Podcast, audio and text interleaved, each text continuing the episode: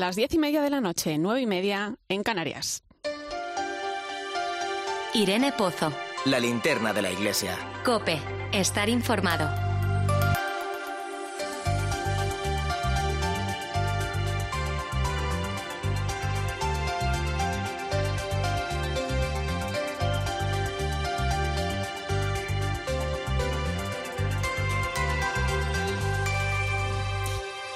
¿Qué tal? ¿Cómo estás? Viernes de Dolores. Poco a poco nos acercamos a la Semana Santa y a los días del Triduo Pascual. Es la segunda vez que lo vamos a vivir en pandemia y bien es cierto que el pasado año las restricciones eran algo mayores. En esta ocasión, aunque no veremos los pasos por las calles, nuestros templos están abiertos y están haciendo un esfuerzo importante para adaptarse a la realidad que se vive en cada uno de los lugares. Cuando escucho por la calle aquello de que no hay Semana Santa, me pregunto, por qué no somos capaces muchas veces de abrir nuestro corazón a lo verdaderamente importante. Mañana se cumple un año de la bendición especial que hizo el Papa Francisco en plena pandemia, una pandemia mundial que ha sacudido con fuerza y que ha puesto de manifiesto la fragilidad del ser humano. Fue un momento de consuelo, de cercanía importante, como es la labor de la Iglesia que viene realizando en todo este tiempo. Hoy queremos reflexionar sobre lo que hemos aprendido, sobre lo que hemos olvidado y sobre el mundo que quedará tras el COVID. Y volviendo a la Semana Santa, ojalá que este tiempo nos ayude a entender mejor el significado de estos días, porque la vida de Jesús nos deja un testimonio tan fuerte que merece la pena acogerlo, vivirlo y sentirlo desde el corazón. Participar en las celebraciones siempre que sea posible nos va a ayudar también ¿eh? a vivir este momento con todo su sentido y significado. Cristo muere y resucita por cada uno de nosotros, por amor a cada uno de los hombres. Acompáñame en esta linterna de la iglesia donde vamos a poner el corazón en el foco que alumbra la esperanza y la vida. Recibe un saludo de quien te habla esta noche, Irene Pozo, en este viernes 26 de marzo. La linterna de la iglesia. Irene Pozo. Cope. Estar informado. Y como cada viernes te invito a que nos acompañes a través de las redes sociales. Estamos en Religión Cope en Facebook y Twitter, hoy con el hashtag Linterna Iglesia 26M.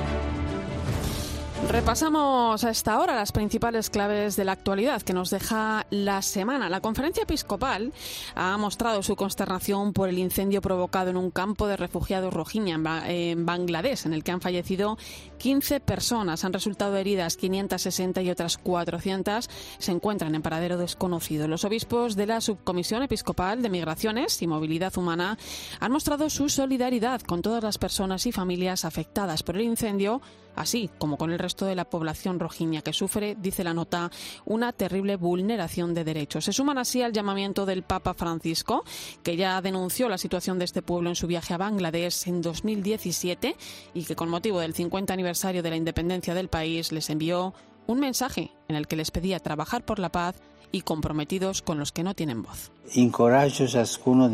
Los aliento a cada uno de ustedes, especialmente a las generaciones más jóvenes, a renovar sus esfuerzos para trabajar por la paz y la prosperidad de la noble nación que representan.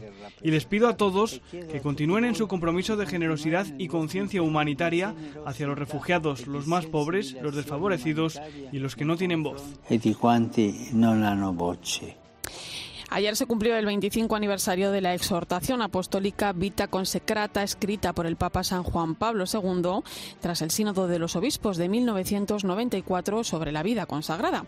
Para conmemorar la efeméride, la Conferencia Episcopal y Confer organizaron un coloquio en el que participaron, entre otros, el cardenal Carlos Amigo, franciscano, o el claretiano, obispo de León y presidente de la Comisión Episcopal para la Vida Consagrada, Monseñor Luis Ángel de las Heras, que señalaba la importancia de la alegría en la la vida consagrada. Donde hay religiosos hay siempre alegría. La alegría es testimonio de la belleza de la vida consagrada y la alegría evangeliza. Que seamos personas apasionadas por Dios, por la humanidad y por la belleza de la vida consagrada. La revista Omnes ha organizado esta semana un foro sobre el modelo de laicidad en España. En él han participado el expresidente de la Federación de Comunidades Judías de España, Isaac Kerub, y el secretario general de la Conferencia Episcopal, Monseñor Luis Argüello, que señalaba la importancia de la religión a la hora de definir el proyecto que queremos como sociedad. Estamos llamados a convivir, es necesario organizar la convivencia sabiendo que los que convivimos somos diferentes. Y esto hay que organizarlo. Y que nuestro propio diálogo de diferentes contribuimos a eh, definir juntos lo que consideramos el bien común. El Parlamento Europeo ha tratado esta semana la solicitud de amparo presentada por Más Plurales el pasado 26 de noviembre como consecuencia de la tramitación de la LOMLOE. La plataforma ha estado representada en la reunión por su portavoz, Jesús Muñoz de Priego, quien ha recordado que esta ley supone un ataque a la libertad de enseñanza recogida en la Constitución española y en el artículo 14 de la Carta Europea de Derechos Humanos. Más Plurales espera ahora que el Parlamento decida analizar el fondo del asunto y adopte las medidas adecuadas para que se modifique que la nueva ley.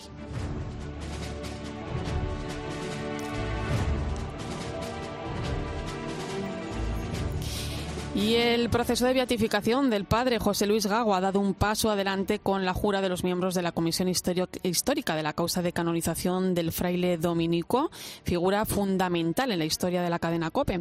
Son Javier Burrieza, profesor titular de Historia Moderna de la Universidad de Valladolid, José Antonio Calvo, profesor de Historia de la Iglesia Antigua y Medieval en la Universidad Pontificia de Salamanca, y la periodista Elsa González, expresidente de la Federación de Asociaciones de Periodistas de España y colaboradora del programa Fin de Semana en COPE.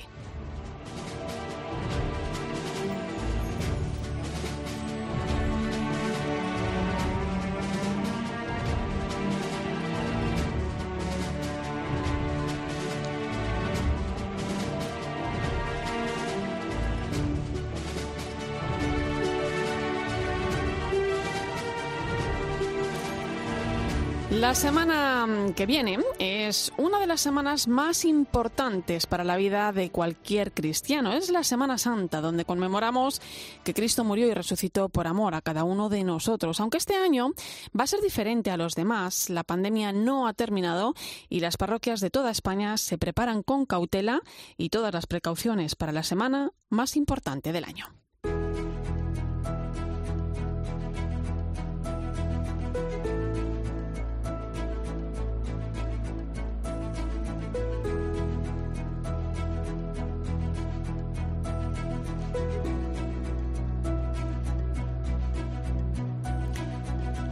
Pues en la parroquia Santa María de Caná de Pozuelo de Alarcón comulgaban 36.000 personas al mes antes de la pandemia.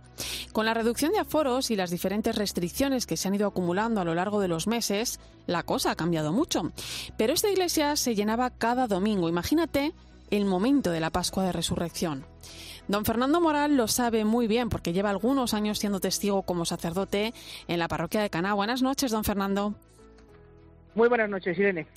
Eh, bueno, su parroquia es conocida no solo por la cantidad de personas que acuden cada semana y cada día a la Eucaristía y a la, a la, confesión también, sino también por su excelente labor pastoral. Para que nos hagamos una idea, eh, ¿cuánta gente aproximadamente asistía a los oficios y a la Pascua en Cana en circunstancias normales y cuánta gente prevén este año? Pues en, digo, antes de la pandemia, por ejemplo, la vigilia pascual, que se, bueno, es fácil de contar porque se repartían las velitas con las que después se encendía el vigilia pascual, repartíamos unas 1.600 velitas en la vigilia pascual.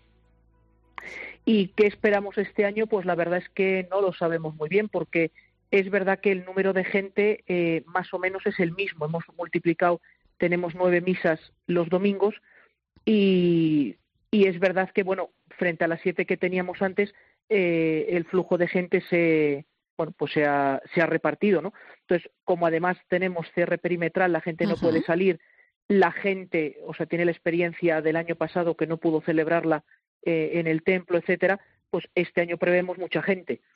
pero no el número todavía pues Dios proveerá. Eh, padre, en un momento de la historia en el que parece que bueno pues que la religión es casi un estorbo, ¿no? ¿Cómo se consigue atraer a tantas personas? ¿Cuál es el secreto? Pues eso pregunta a Dios nuestro Señor, que es el que las atrae, ¿no? O sea, que, que, él, que él lo sabrá, ¿no? O sea, que, bueno, posiblemente tiene que ver, eh, pues, el, el, lugar donde, eh, donde está, eh, posiblemente también tenga que ver, bueno, pues que desde el principio de, de la parroquia la gente la, la, ha sentido muy suya, ¿no? Porque la, la, ha construido ella, o sea que, que estamos celebrando 25 años, o sea, hace 26 años aquí no había nada y, y hace 25 años se comenzó con un barracón, después la construcción la gente la, lo ha sentido como, como suya y luego yo creo que la centralidad de la Eucaristía, eh, el sacramento de la penitencia y la atención personal a la gente, pues quizá también haya sido que, y luego un horario muy amplio, o sea que abrimos eh, de lunes a viernes a las 7 de la mañana y cerramos a las nueve y media ininterrumpidamente, ¿no? Entonces quizá pues esos pueden ser factores, vamos, el principal, pues la gracia de Dios que atrae, claro. Bueno, yo he llegado a ver allí, precisamente, eh, en alguna Eucaristía, eh, eh, la gente con su propia sillica que se la ponía afuera, ¿eh? Sí, bueno, en, de hecho en los oficios era un clásico porque la gente cogía sitio el jueves y dejaba un cartelito, dejaba la silla y el cartelito para reservar los tres, los tres días. ¿no? Em, eh, padre, estamos todos un poco cansados de las malas noticias que, que nos trae la pandemia, eh, pero están a la orden del día esas restricciones que, que nos habla, que nos comentaba y, y, que bueno, pues que tenemos que respetar y que cumplir, ¿no? Y esto evidentemente sí, claro. eh, nos afecta también, ¿no? En la Semana Santa. ¿Cómo se van a organizar en una parroquia tan, tan concurrida? Pues, hombre, nosotros vamos a empezar porque, bueno, una cosa, como decía, lo del cierre perimetral hace que la gente no salga. Vamos a empezar, bueno, la Semana Santa empezaremos el domingo de Ramos, bueno, pues las misas eh, ordinarias, etcétera. Hemos preparado un campo de trabajo para bachillerato y para la, chavales de la ESO y bachillerato, uh -huh. lunes, martes y miércoles, de 12 de la mañana a 7 de la tarde, pues iremos a una parroquia de Madrid, a Santa María la Nueva, uh -huh. está por Moratalaz, eh, bueno, pues para hacer allí eh, trabajos de bueno, pues de limpieza de locales, pintura, desbrozo de un campo que tienen allí cerca, etcétera. Uh -huh. Y también una manera, bueno, pues de que los chavales eh, antes de Semana Santa y bueno, pues en el marco de la del mandamiento nuevo de la caridad el Jueves Santo, etcétera, uh -huh. pues eh, hagamos algo. Y, y luego ya, bueno, pues eh, para los oficios lo que hemos previsto, la, la, parroquia ahora tiene una capacidad de 350 con el con la reducción de aforo caben 350 sentados y luego vamos a instalar unas pantallas gigantes en la terraza con unas sillas con la distancia eh, reglamentaria, etcétera, y también una pantalla gigante de cara a una plaza que tenemos delante, bueno, uh -huh. pues para que la gente también y, y, lo que va a ser muy importante sobre todo va a ser el servicio de orden, o sea que contaremos con un tropel de voluntarios que velarán, bueno, pues por la eh, por las distancias, eh, etcétera, pero uh -huh. bueno, seguiremos. Luego está la restricción horaria, o sea que, sí. eh, por un lado, la, los oficios serán a las 5, que es lo tradicional uh -huh. aquí, tanto de jueves como viernes. Lo que pasa es que la hora santa del jueves y la vigilia pascual, pues a las 8 de la tarde. Bueno. bueno eh, pues eh, nada, cuando cantemos que esta es la noche santa, pues nos imaginamos las tinieblas y ya está. Eh, la conferencia episcopal eh, ha publicado una nota recientemente en la que nos pide a todos que cumplamos las normas, pero nos invita a participar en la liturgia de estos días. ¿no? Es casi una obviedad, pero a veces los fieles dejamos la Semana Santa un poco de lado. Ahora, con las circunstancias que rodean a, la situación COVID, puede ser también una gran tentación ¿no? que invite a ello. ¿Por qué es tan importante vivir estos días y, sobre todo, intentar hacerlo asistiendo a las celebraciones propias de este tiempo? Hombre, o sea, no hay que olvidar que precisamente el tríodo pascual es, eh, o sea, lo que da sentido a toda la a toda la liturgia, o sea, que el la gran acontecimiento de la Iglesia es la vigilia pascual, de la que luego vivirá toda la eh, toda la liturgia de, de la Iglesia. Uh -huh. Y precisamente porque en estos tres días se condensa, bueno, pues toda la, la historia de la salvación y, y, y de la redención, ¿no? Nosotros, bueno, con toda la experiencia también de este año, retransmitiremos todo por YouTube, uh -huh. eh, que bueno, pues también ha sido un, un avance que hemos tenido en, en, este año, pero hemos hecho también un llamamiento a que la gente efectivamente pueda venir, ¿no? O sea que lo de las pantallas y todo es para que, bueno, pues el mayor número de gente pueda pueda participar, sobre todo también, bueno, de cara a recibir la comunión, etcétera. O sea que no es lo mismo ver eh, uh -huh. una celebración por por internet que cuando uno está impedido, cuando uno tal, pero digo, bueno, pues eh, no es lo mismo dar la foto un beso a la foto de tu hijo que achuchar a tu hijo, ¿no? Pues esto es lo mismo, o sea, no es lo mismo ver una celebración en, en internet o en televisión que, que participar.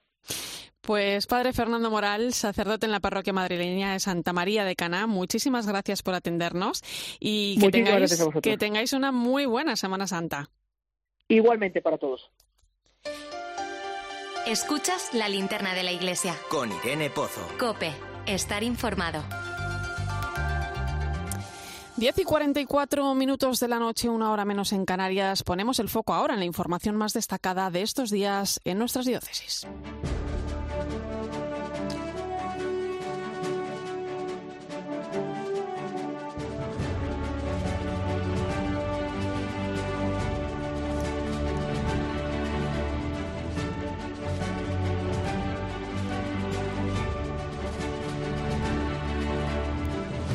Desde hace unos días se vienen celebrando en muchas diócesis los pregones de Semana Santa. Es el caso de la Archidiócesis de Zaragoza, donde el encargado de pronunciar el pregón mañana sábado va a ser el superior provincial de los jesuitas en nuestro país, Antonio España. O en Barbastro Monzón, la pregonera va a ser este año la periodista Cristina del Olmo, de la Oficina de Información de la Conferencia Episcopal. O en Madrid, en la Catedral de la Almudena, donde el encargado de dar el pregón de Semana Santa fue el arzobispo emérito de Sevilla, el cardenal Carlos Amigo, quien explicaba cómo se va a vivir la Semana Santa este año en Madrid. La viviremos entre la memoria, el recuerdo y la esperanza. Pues memoria es revivir y actualizar el acontecimiento. El recuerdo hace recuperar la huella que el pasado dejara en el corazón. Y la esperanza es vivir el presente en la promesa que se hiciera para el futuro. En una reunión que han mantenido esta semana en Plasencia, los obispos de la provincia eclesiástica de Mérida, Badajoz, han reflexionado sobre la situación del campo y los problemas de las zonas rurales. Han reflexionado especialmente sobre la situación social y económica de la comunidad autónoma y han animado a los párrocos a que el próximo lunes santo se realice a las 11 de la mañana un toque de campanas para llamar la atención sobre la Extremadura vaciada.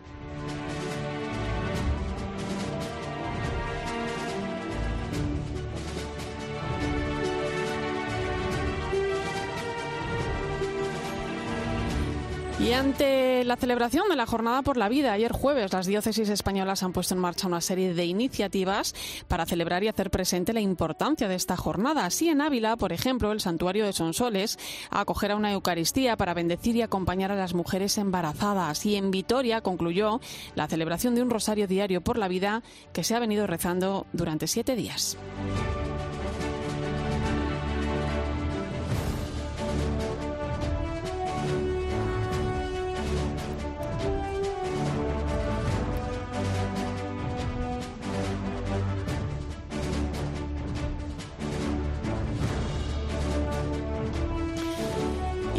Y hablando de la jornada por la vida, quiero contaros la historia de una familia, la formada por Alejandro, Águeda y sus tres hijos.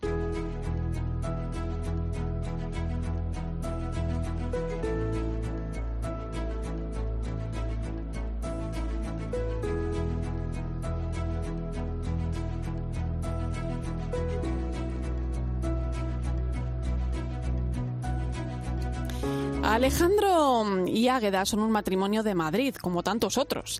Ella, una persona con fe, él no. Con el nacimiento de sus hijos, que son tres, comienzan a acercarse de nuevo a la iglesia, aunque tímidamente, hasta que algo cambia. En 2010 a Águeda le diagnostican la temible ELA y se refugia cada vez más en la fe. Un camino que sigue de cerca a Alejandro, que poco a poco se va acercando más y más a, ese, a esa fe.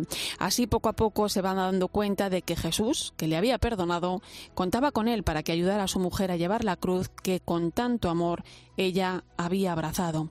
Su enfermedad, así, junto a sus hijos Alejandro y Águeda, viven una vida familiar sencilla, alegre y con la fe muy presente. Hoy tenemos con nosotros a sus tres hijos para que nos cuenten cómo es vivir así en una familia. Son Gabriel, Alejandra y Miguel. Buenas noches, chicos. Hola, buenas noches. Em, a ver, ¿quién me cuenta? ¿Cómo era vuestra vida familiar antes de que vuestro padre siguiera, eh, bueno, pues junto a vosotros y a vuestra madre ese, ese camino de la fe y cómo ha cambiado todo desde entonces? Bueno, eh, pues si quieres me animo yo. Venga.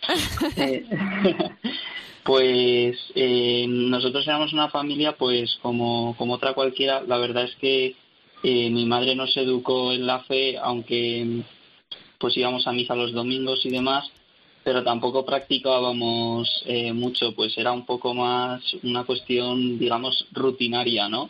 Todo el tema de la fe y bueno, pues así, muy Eh, normal todo. Yo me imagino que, que, bueno, esa fe que vosotros vivíais, aunque, aunque también fue eh, creciendo ¿no? en, en vosotros, cuando uno recibe la noticia de que vuestra madre ¿no? padece ELA, me imagino que sería como un jarro de agua fría al principio, ¿no? Incluso a lo mejor de rebeldía, quizá. ¿Cómo os lo tomasteis?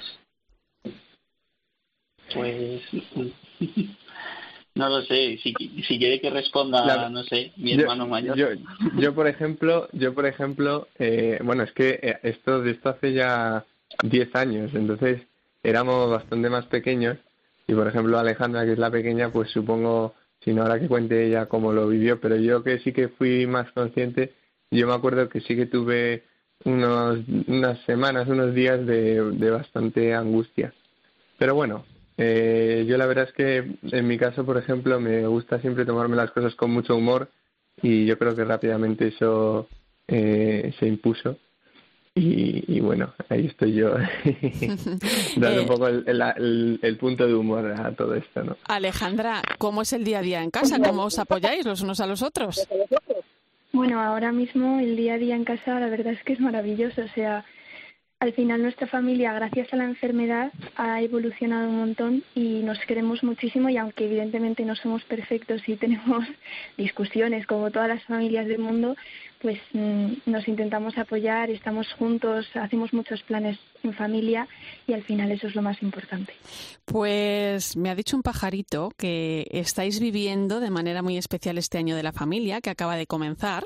Eh, nosotros hablamos aquí de ello la semana pasada y sé que habéis compuesto una canción dedicada precisamente a la Sagrada Familia. Vamos a escucharla.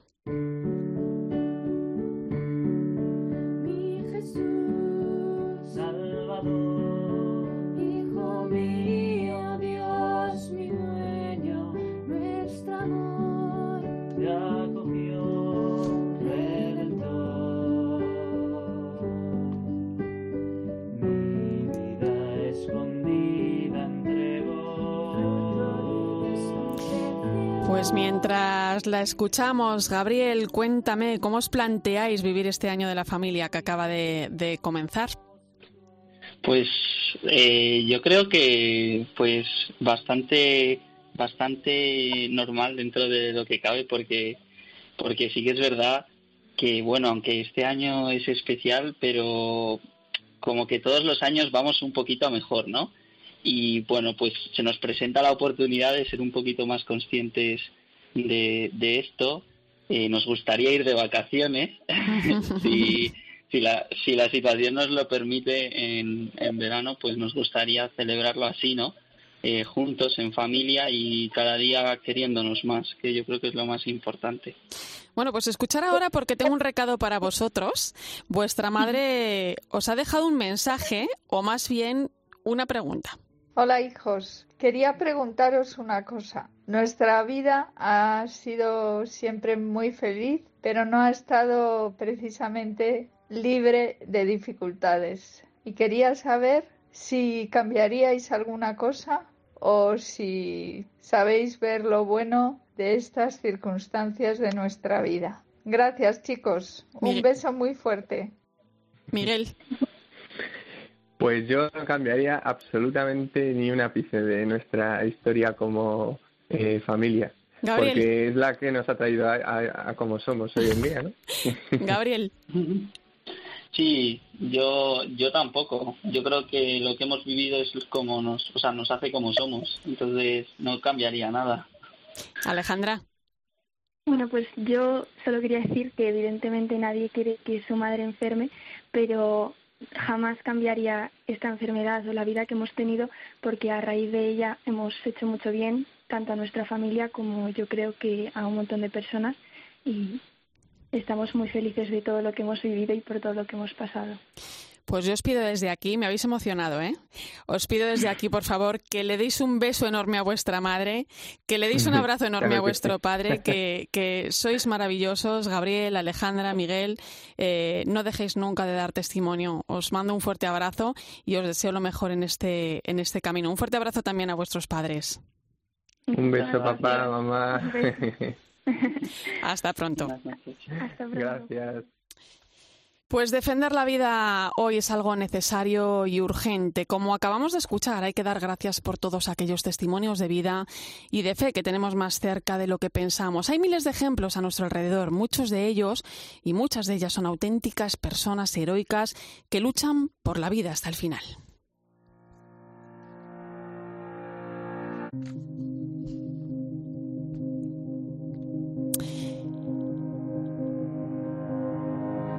La historia de la familia de María Teresa es sin lugar a dudas un ejemplo de lucha y coraje a la hora de reconocer la dignidad de toda vida humana. Hola, me llamo María Teresa Robles, estoy casada hace 24 años, tenemos siete hijos, dos de ellos con discapacidad, y actualmente soy la presidenta de Juntos contra el Cáncer Infantil. El pequeño de la familia se llama José María y es síndrome de Down. Es un auténtico crack y es ya prácticamente famoso en Instagram gracias a la cuenta de su madre Pon un Down en tu vida. Pero poco a poco él nos fue enseñando qué significaba tener síndrome de Down y nos fue enamorando. Cuando tenía tres años y medio, a José María le diagnosticaron leucemia linfoblástica aguda. Cuando te dicen que tienes un hijo que tiene una enfermedad mortal, se puede morir, mm, la verdad es que el mundo se te cae a los pies. Los médicos derivan a José María a cuidados paliativos, pero María Teresa y su familia deciden seguir luchando y probar otros tratamientos. Y a pesar de esta dura situación, José María sigue aportando mucho valor a la familia. Yo creo que José María ha venido a recolocar a nuestra familia, a poner las cosas importantes en su sitio, a enseñarnos que todo el mundo tiene la misma dignidad, a, demostrarnos que cada uno tiene una capacidad distinta eh, y maravillosa y que no todos tenemos que ser iguales. Ha habido momentos muy complicados en su familia de querer rendirse, pero la oración de muchas personas ha hecho que María Teresa y su familia encontraran un gran comodín. Para nosotros, sin fe, eh, sería mucho más difícil. Es que eh, el amor de Dios lo palpas. Yo creo que la mayor red social es la comunión de los santos. O sea, si todo el mundo se pone a rezar, esto es, una, es como un tsunami, ¿no? Mm, o sea, para mí la fe es eh, el sustento de mi vida, pero en estos casos mucho más.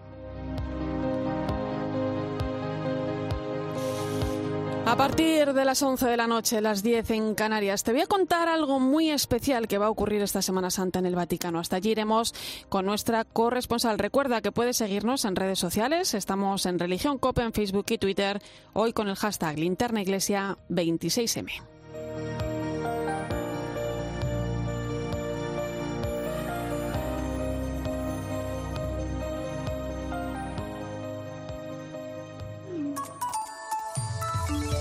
Sigue a Irene Pozo en Twitter en arroba religión-cope, en nuestro muro de Facebook Religión Cope y en cope.es. Veo a lo lejos con la satisfacción de la melancolía cumplida mi Cristo de la salud mirar hacia casa recogiendo las miradas desperramadas de buscador de perlas. Y la calle San José parece entonces el largo pasillo de mi casa. Y el templo a lo lejos parece el regazo de mi madre, esperándome de anochecida con su particular acopio de madrugadas atadas a la memoria. Quisiera tardar, pero me empuja el acordeón presuntuoso de la sangre. Pongamos que esta noche te hago un trato. Tú pone, Candelaria, esa tu gracia y yo si acaso pondré la audacia de llamar a llorarte en arrebato. Es Semana Santa y Carlos Herrera la vive contigo en Cope. Pues el coche ahí muerto de risa en el garaje y yo pagando el seguro como si lo cogiera todos los días. Ya, veo que todavía no te has cambiado a línea directa. Tranquilo, llegan las mayores ayudas de línea directa. Si haces menos kilómetros de lo que pensabas, te devolveremos el importe correspondiente y siempre con la garantía real de que pagarás menos por tus seguros. Es el momento de cambiarte. Línea directa te ayuda. 917-700-700. 917-700-700. Consulta condiciones en directa.com. Escuchas la linterna de la iglesia. Y recuerda, la mejor experiencia y el mejor sonido solo los encuentras en cope.es y en la aplicación móvil. Descárgatela. Solo hasta el 31 de marzo te devolvemos el sol en Alena Flelu. Bueno, ¿y el dinero? Te llevas unas gafas de sol y te damos un vale por el importe de tu compra. Lo podrás usar en todo lo que quieras. Gafas graduadas, gafas de sol, lentillas, para ti o para quien tú quieras. Que no se te pase. Solo hasta el 31 de marzo. El sol te espera en tu óptica Alena Flelu. Ver condiciones en óptica. Ahorra hasta el 40% con las ofertas de primavera de Amazon, estés donde estés. Si quieres ahorrar desde tu casa de campo, si buscas gangas desde tu apartamento del centro, o si cazas ofertas desde el salón de baile de tu castillo. Ahorra hasta un 40% con las ofertas de primavera de Amazon, hasta el 31 de marzo.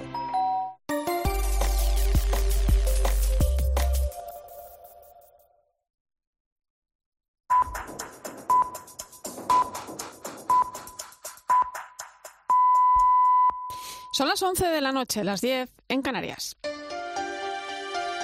Irene Pozo. La linterna de la iglesia. Cope. estar informado.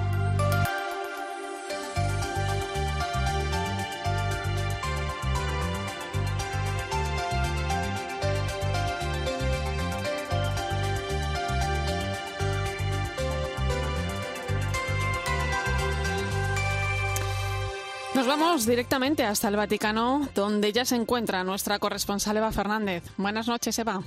Muy buenas noches, Irene. Eh, oye, esta semana el Papa nos sorprendía con una carta en la que homenajea al autor de la Divina Comedia, a Dante, en el séptimo sí. centenario de su muerte. Sí, sí, la verdad es que no estamos muy acostumbrados a que los papas escriban una carta para rendir homenaje a un poeta, ¿no? Pero, pero precisamente Dante Alighieri tiene el honor de haber suscitado la atención de varios pontífices, incluidos. Benedicto XVI, San Juan Pablo II y San Pablo VI, muchos otros, ¿no? Digamos que en Italia hay que reconocer que Dante es, es, el, es el Cervantes, ¿no? Para, Ujú, para las letras italianas, ¿no? ¿Y por qué el Papa nos ofrece a Dante como una fuente de inspiración, pues él lo explica en esta carta que es eh, una preciosidad, ¿no? Dice que, Dante supo expresar eh, con la belleza de la poesía la profundidad del misterio de Dios mucho mejor que otros, ¿no? Y el Papa considera que hoy en día mm, las advertencias y las reflexiones de este poeta continúan siendo esenciales para todos, incluso los no creyentes, ¿no? Y hace notar por ejemplo, que, que esa misión profética de Dante incluye también la denuncia de quienes utilizan la Iglesia para beneficio propio, olvidando el espíritu de las bienaventuranzas. Y luego mm, el- llegan, por supuesto, los mm, consejos que nunca faltan del Papa y más en, esta, en este momento. ¿no? Dice el Papa que en este particular momento histórico marcado por tantas sombras, por una falta de confianza y de perspectivas para el futuro, pues, pues la figura de Dante puede ofrecernos palabras que den impulso a nuestro camino y, en concreto, puede ayudarnos a avanzar con serenidad y valentía en la vida hasta que nuestro corazón, dice el Papa, ya también de forma muy poética, Encuentre la verdadera paz y la verdadera alegría. Eh, especial también la noticia que hemos conocido hoy, un gesto precioso que va a tener lugar esta Semana Santa en el Vaticano con las personas de poquitos recursos, Eva. Sí, la verdad es que ha sido una forma de ir por delante, dando ejemplo, porque eh, ya sabemos que el Papa ha alertado tantas veces sobre la necesidad de no acaparar vacunas, de no especular y que nadie quede excluido de la vacunación, ¿no? Precisamente porque las personas con menos recursos, las que viven en la calle, no tienen acceso a los servicios públicos sanitarios y además están más expuestos a contagiarse. Y por este motivo, efectivamente, durante toda la Semana Santa, yo he de decirte que me he escapado a la puerta de, de donde está la Guardia Suiza para ver si ya veía algún, alguno, algún nuevo de los pacientes acercarse, pero de momento no he visto ninguno. Te veo Seguro que guardia, el ¿eh? lunes, eh, seguro, el, el lunes eh, ahí estaré porque, porque algunos de ellos además son conocidos, porque muchos de ellos son los que eh, se encuentran alrededor de San Pedro, ¿no? Pero en total van a ser unas 1.200 personas. Esto quiere decir que irán en dos ocasiones, son muchos, para recibir las dos dosis, se vacunarán con la misma vacuna del Papa y de toda la Santa Sede, la vacuna Pfizer y... y van a ser suministradas por, por el- los voluntarios, médicos y enfermeros de ese ambulatorio que ya sabéis todos que está, que está situado bajo la, bajo la columnata de. Bernini en la plaza de San Pedro y, y que, por cierto, lleva atendiendo y haciendo test gratuitos ah, durante toda la pandemia, ¿no? A- en total a, a personas sin techo y sin hogar de 96 países. Y, y esto tampoco, Irene, es una novedad porque ya en el mes de enero lo contamos aquí en la linterna. Se vacunó a un grupo de personas sin techo que ya están inmunizados y además la limosnería en nombre del Papa ha estado enviando respiradores a países con dificultad durante toda la pandemia. Sí. O sea que, que esta es la sorpresa de esta Semana Santa y no descartemos, por cierto, que el próximo jueves santo, que ahí hay un hueco, ahí hay un hueco porque Sí. el Papa eh, presidirá en la, la- por la mañana del Jueves Santo la misa crismal, pero, mm, pero no va a estar eh, en la misa del Jueves Santo de San Pedro. Mm, tiene un sustituto, el cardenal Rey. Bueno, pues veremos si es que el Papa eh, tiene previsto alguna escapada para estar cerca de alguien que pueda necesitar su cercanía. Supon- suponemos que lo- nos enteraremos ese mismo día. Vas a tener que estar muy alerta estos días, Eva. Hombre, no lo dudes. Aquí estamos siempre alerta. Pues muchísimas gracias, compañera. Un fuerte abrazo y que tengas una buena Semana Santa. Un abrazo muy grande. Nos escucharemos a lo largo de esta semana. Sí. Hasta pronto. Escuchas la linterna de la iglesia. Con Irene Pozo. Cope, estar informado. Y hay más noticias de la iglesia que te cuento en este momento.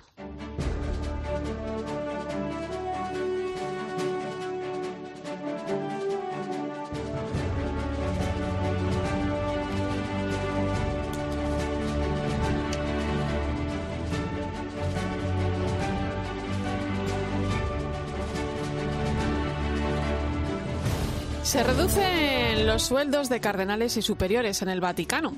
La rebaja será del 10% para los purpurados, el 8% para presidentes y secretarios de los dicasterios y del 3% para los religiosos. Las nóminas de los laicos se mantienen, un hecho que asegura evitar despidos ante la situación económica de la Santa Sede debido a la pandemia y que no va a afectar a aquellos que deban afrontar gastos de salud para ellos o sus familiares.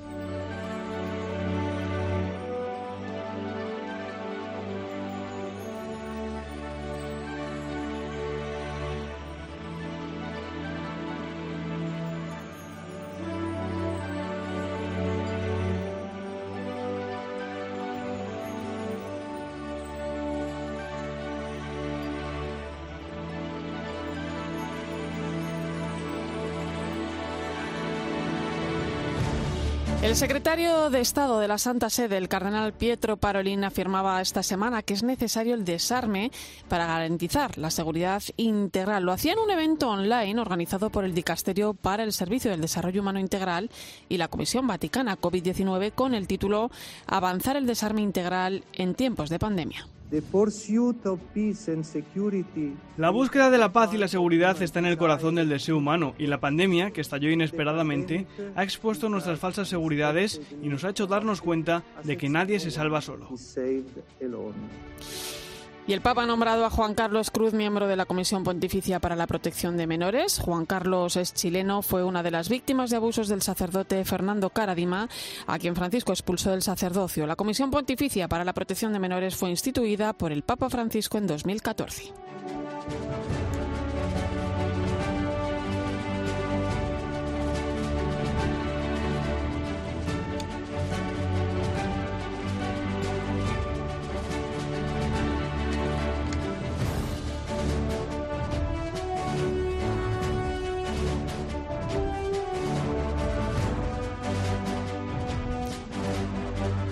Y te cuento también que los legionarios, los legionarios de Cristo rinden cuentas en materia de abusos. Lo hacían esta semana con la publicación de su informe anual 2020 Verdad, Justicia y Sanación, que recoge los pasos dados en la atención a víctimas y desarrollo del entorno seguro. Un paso más para la congregación en el camino de la renovación que llevan recorriendo desde hace ya una década.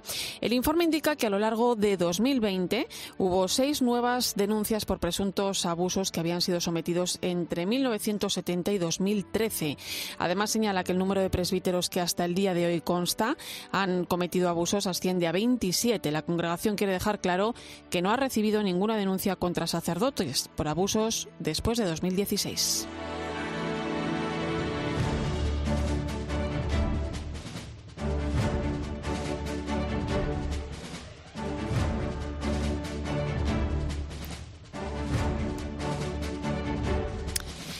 11 y 9 minutos de la noche, una hora menos en Canarias, entramos en tiempo de tertulia. Hoy me acompañan el director de la revista Vida Nueva, José Beltrán. Bienvenido.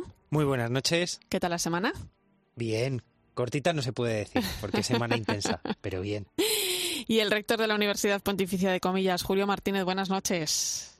Buenas noches, Irene, y buenas noches a todos. ¿Qué tal tu semana, Julio? Bien, pues la semana bien, con como tienen estas semanas que son antes de, vacaciones con, con muchos asuntos que resolver últimos, pero bueno, eh, nos hemos defendido, que puedo, puedo decir. Eso es lo importante. bueno, pues mañana se cumple un año de la bendición del Papa Francisco en plena pandemia desde la plaza de San Pedro. Sobrecogedor ver al Papa caminar solo bajo la lluvia aquel atardecer, donde impartía la bendición a toda la humanidad y pronunciaba unas palabras que ponían de manifiesto la fragilidad del ser humano. Nos dimos cuenta de que estábamos en la misma barca, todos frágiles y desorientados, pero al mismo tiempo importantes y necesarios, todos llamados a remar juntos, todos necesitados de confortarnos mutuamente. En esta barca estamos todos. Pues unas palabras y un momento que probablemente pasarán a la historia. Fue portada al día siguiente de la prensa de, de todo el mundo. José, ¿cómo viviste ese momento? Bueno, pues yo supongo que como todos, ¿no? En el confinamiento, en casa, con, con esa sensación de, de no saber a dónde vamos, de estar, como, como bien decía el Papa, en medio de, de la tormenta, ¿no? Y, y con la confianza, ¿no? De que él no estaba solo, sino que en esa plaza estábamos todos, ¿no? Y que nunca antes esos brazos de Bernini habían estado tan amplios, ¿no? Para acoger tanto dolor, tanto sufrimiento, ¿no? Y, y mirar al cielo, ¿no? Y mirar al cielo, los que tienen fe con esa confianza de que iba a haber un mañana con un poco más de luz y los que no, pues igual, esperando una respuesta, ¿no? Y yo creo que, que Francisco en ese momento pues se constituyó una vez más, más que, además de en un líder moral, ¿no? en, en, en el único líder global ¿no? en el que confiar, ¿no? y con esa humildad de aquí estamos, ¿no? y con esta sencillez no, nos ponemos en manos de Dios. Julio. Sí, yo me acuerdo mucho de, de, de ese día y de eh, cómo me conmocionó mucho el, el acto, ¿no? Con, cuando lo veía en la televisión. Además, el, el diluvio que, que cayó aquella noche y la soledad de- del Papa en, en la plaza con, con el crucifijo y luego la bendición. Y mm, como el gran privilegio de, de tener fe en un Salvador como es Jesucristo, que eh, no se le ha dado a la humanidad otro nombre que la pueda salvar como, como Cristo y además con la humildad de decir, bueno, esto es lo, lo que lo mejor que podemos dar, lo, que tenemos y el que lo quiera recibir, pues eh, para, para él y para ella está, ¿no? Entonces, eh, en un momento en que evidentemente eso no, no impedía que se tuviesen que activar todos los medios humanos de la política, de la economía, de la sanidad, etcétera, para responder. Pero al final lo que nos damos cuenta es que activando todos los medios que tenemos permanece el dolor, el sufrimiento y el misterio en la vida del ser humano y necesitamos una claridad que viene del cielo, ¿no? que es un don y, y fue lo que se celebró en aquella plaza eh, y que el Papa, bueno, pues con tanta hondura, pues ofició. Eh, Julio, ahora que mm, ha pasado un año, echamos la vista atrás, es cierto que las cosas han cambiado un poco, pero seguimos en pandemia, ¿no? ¿Cómo creéis que calaron las palabras del Papa en, en aquel momento y cómo creéis que llegan un año después a nuestras vidas? ¿Ha cambiado algo? Sí, ha sido muy, muy recurrido esto de si saldremos mejores o peores de la pandemia, ¿no? Y eh, a mí me parece que, que efectivamente podremos salir mejores o peores, pero que eso dependerá mucho de lo que hagamos con lo que nos pase. Es decir, la experiencia humana es lo que uno hace con lo que le pasa y no simplemente el que le pasen cosas. Porque a todos nos está pasando algo, ¿no? Y además cosas duras, fuertes, algunas personas fortísimas, porque, bueno, la pérdida de seres queridos, la culpa de, de sentirse, pues, vehículos de, contagiar a otros, el, la, las quiebras de, los negocios, las dificultades eh, múltiples que, que estamos viviendo, ¿no? Pero ¿qué es lo que hacemos con eso? Y yo creo que ahí es donde está, y tú lo decías antes y también nos lo decían los testimonios de las familias que, que bueno que has eh, entrevistado, que efectivamente ante ante las grandes dificultades como puede ser la enfermedad que nos visita tan cercana, pues es el momento de, de mirar a lo esencial en la vida, ¿no? de fijarse en lo importante y de simplificar las cosas. Entonces, yo creo que esto a mucha gente sí que le está llegando y, probablemente también hay otras personas a las que faltan los recursos para poder elaborar algo en este sentido.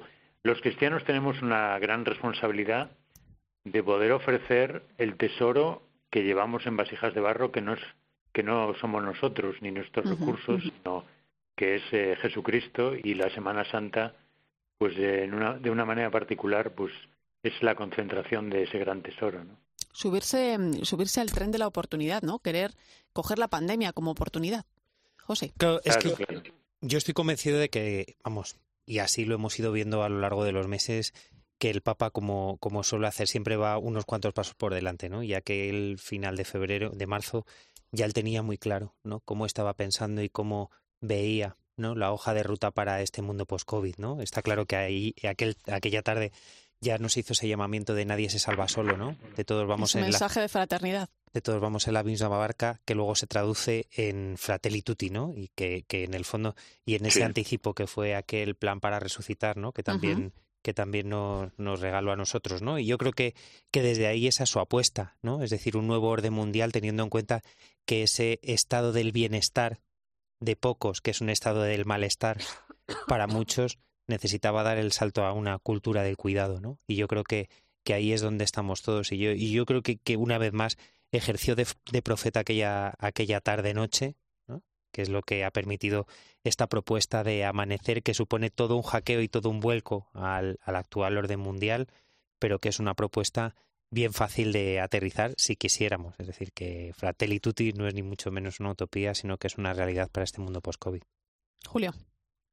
Sí, quería recordar, bueno, porque no lo ha dicho el director de Vida Nueva, pero pues me, me apetece decirlo a mí, cómo Vida Nueva publicó el 17 de abril, ¿no? El plan, un plan para resucitar de, del Papa y, y cómo, como ahí decía, entre otras cosas, que merece la pena volver a leer, porque en realidad ha pasado casi un año, eh, han pasado 11 meses de, de aquel plan, pero lo que allí decía sigue sigue pendiente porque además no estamos todavía en la era post-COVID, ¿no? Estamos en plena era COVID. Y decía el Papa que no podemos permitirnos escribir la historia presente y futura de espaldas al sufrimiento de tantos. El Señor nos volverá a preguntar ¿dónde está tu hermano? Como hace en Génesis, el capítulo cuarto. ¿no? Y en la capacidad de respuesta que tengamos a esa pregunta de ¿dónde está tu hermano? Es precisamente donde se revelará quién es cada uno y quién es el, el alma del pueblo al que pertenecemos. Bueno, no sé si tenéis la sensación de que, de que quizá ¿no? se nos olvidan las cosas muy fácilmente. Sí, somos. sí, y además también en parte es por, por cómo procesamos la, la información y los contenidos, ¿no? Porque hay tanto estímulo, tanta noticia, tanta que al final, pues eh, las cosas no nos acaban calando. Los impactos eh, parece que son fuertes, pero en realidad son como muy de superficie, ¿no? Hay poco tiempo para, para la interiorización, para, para el silencio, para, para darle un poco vueltas en el sentido de, de sentir y gustar internamente las cosas. Y yo creo que es la gran oportunidad, por ejemplo, que tenemos estos días. Y es lo que no deberíamos desaprovechar, ¿no? Y fijaos las... días para, para un poco más de silencio y de, y de, sí de meditación y de oración. ¿no? Y, fijaos la gran oportunidad, las grandes herramientas que nos ha puesto el Papa en las manos. Fijaos también que enseguida eh, creó la Comisión Vaticana del COVID-19 para trabajar precisamente eh, en ese mundo ¿no? que, que, va, que va a quedar ¿no? tras la pandemia. ¿Por dónde creéis que van a pasar los retos y los desafíos de la Iglesia? Yo creo que es un, nuevo llamamiento, ¿no? Es decir, a volver a lo esencial, si esa ha sido la, base de todo este pontificado ahora más que nunca, ¿no? Y sobre todo que la pandemia no pase por nosotros como si nada, ¿no? Es decir, si, si, si la sociedad no puede vivir como vivía antes, la Iglesia tampoco, es decir, no valen las mismas dinámicas de pastoral, no valen la misma vara de medir, no vale el, el seguir con criterios ajenos al mundo. Yo creo que más que nunca necesitamos una iglesia y estamos construyendo una iglesia que esté encarnada, ¿no? Que toque la realidad de los de fuera, ¿no? De aquellos que, que no están ocupando los bancos hoy, ¿no? Es decir, si, si ya veníamos notando una ausencia, ¿no? muy potente de gente en nuestras parroquias y en nuestros templos, ahora es más notable, ¿no? Encima por las, por las limitaciones de la pandemia, ¿no? Pero sí que toca preguntarse, ¿no? ¿Por qué se van los que se van y por qué quizá no pueden volver, ¿no? Y, y eso es, la respuesta ante eso es el inicio del pontificado, es esa iglesia en salida y esa conversión pastoral que ahora es más urgente que nunca. Bueno, pues que esta Semana Santa, como decía Julio, nos sirva también para reflexionar sobre, sobre todo esto. Cambiamos de tema. Esta semana un terrible incendio devoraba gran parte de un campo de refugiados en Bangladesh. Al menos, lo decíamos al comienzo, 15 personas han perdido la vida, más de 500 han resultado heridas, otras 400 están en paradero desconocido, miles de viviendas se han visto afectadas por las llamas y, y bueno, hablamos de que cerca de 87.000 refugiados podrían verse afectados por este incendio. Una emergencia humanitaria ante la que no podemos cerrar los ojos, José. Sí, sobre todo, ni cerramos los ojos nosotros ni lo está cerrando la, la Iglesia en Bangladesh, ¿no? Es decir, apenas son los cristianos un 0,3%, es decir, que, que, es casi prácticamente inexistente y sin embargo son una minoría creativa y muy potente, ¿no? Y ahí de inmediato Caritas Bangladesh se ha puesto manos a la obra para acoger. Hagámonos, si nos hacemos una idea, eh, el campo de refugiados es mucho mayor, ¿no? Pero lo más parecido en España lo que sería toda la ciudad de Valencia. Imaginemos que todos los valencianos vivieran en un campo de refugiados en una situación de extrema necesidad, ¿no? Pues eso es lo que lo que se ha vivido allí y el incendio que se ha sufrido allí, ¿no? Y ahí esta iglesia que es minoritaria ha sido voz de denuncia, ¿no? Para plantear que el principal problema no ha sido el incendio que también sino todo ese alambrado y todas esas verjas que impedían que todos los refugiados pudieran salir porque estaban siendo tratados como auténticos delincuentes. ¿no? Fijaos ya que en 2017 el Papa visitaba Myanmar, eh, la antigua Birmania, eh, y también Bangladesh, un viaje que tenía entre sus grandes objetivos ayudar a esa eh, minoría religiosa, quizás la más perseguida del mundo, los rojiñas. No puedo, o sea, él no pudo visitar ningún campo de refugiados, pero sí pudo reunirse con algunos de ellos, precisamente procedentes del campo que sufría este incendio incendio esta semana, les pidió perdón por la indiferencia del mundo y mm, confesaba el Papa después en, la rueda de prensa de, a su regreso a Roma que, había llorado, que quedó profundamente impresionado, Julio.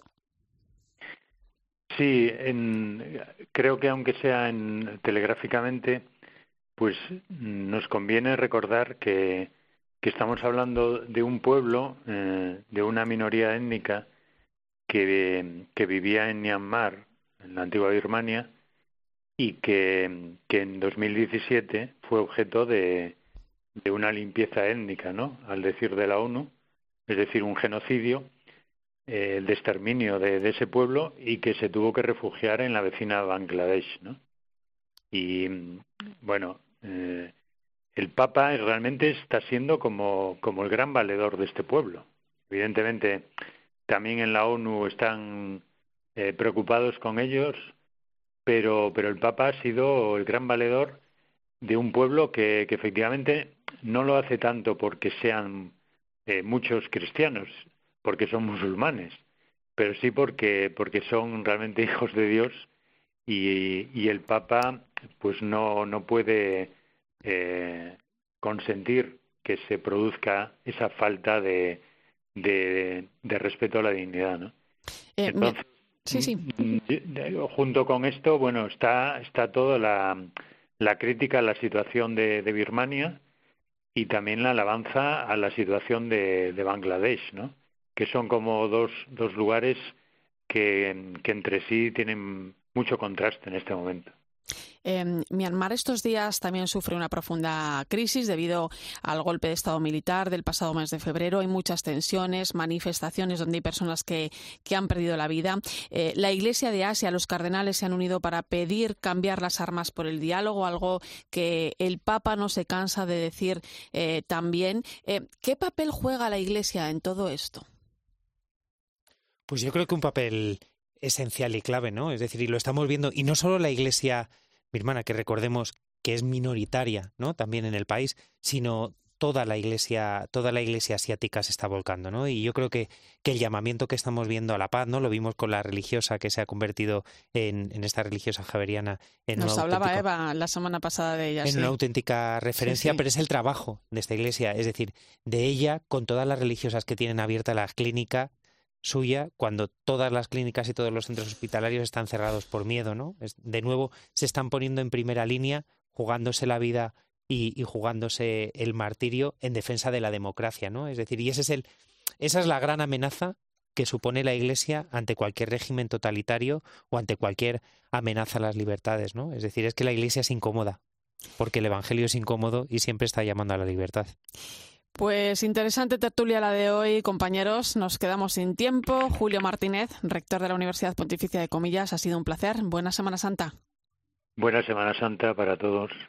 Y José Beltrán, director de la revista Vida Nueva, gracias. Buena Semana Santa para ti también. Muy buen camino a la Pascua. Y nos vamos hoy con el tuit del cardenal Omeya, arzobispo de Barcelona, presidente de la Conferencia Episcopal, con un consejo para vivir esta Semana Santa. Dice así, aprovecha para hacer uno de los viajes más apasionantes que puede realizar un cristiano, acompañar a Jesús en sus últimos días hasta la cruz y revivir su muerte y resurrección. Nos vamos, que pases una buena Semana Santa. Gracias por acompañarme esta noche y mantener la linterna de la iglesia encendida. Te dejo con el partidazo de Cope y Joseba Larrañaga.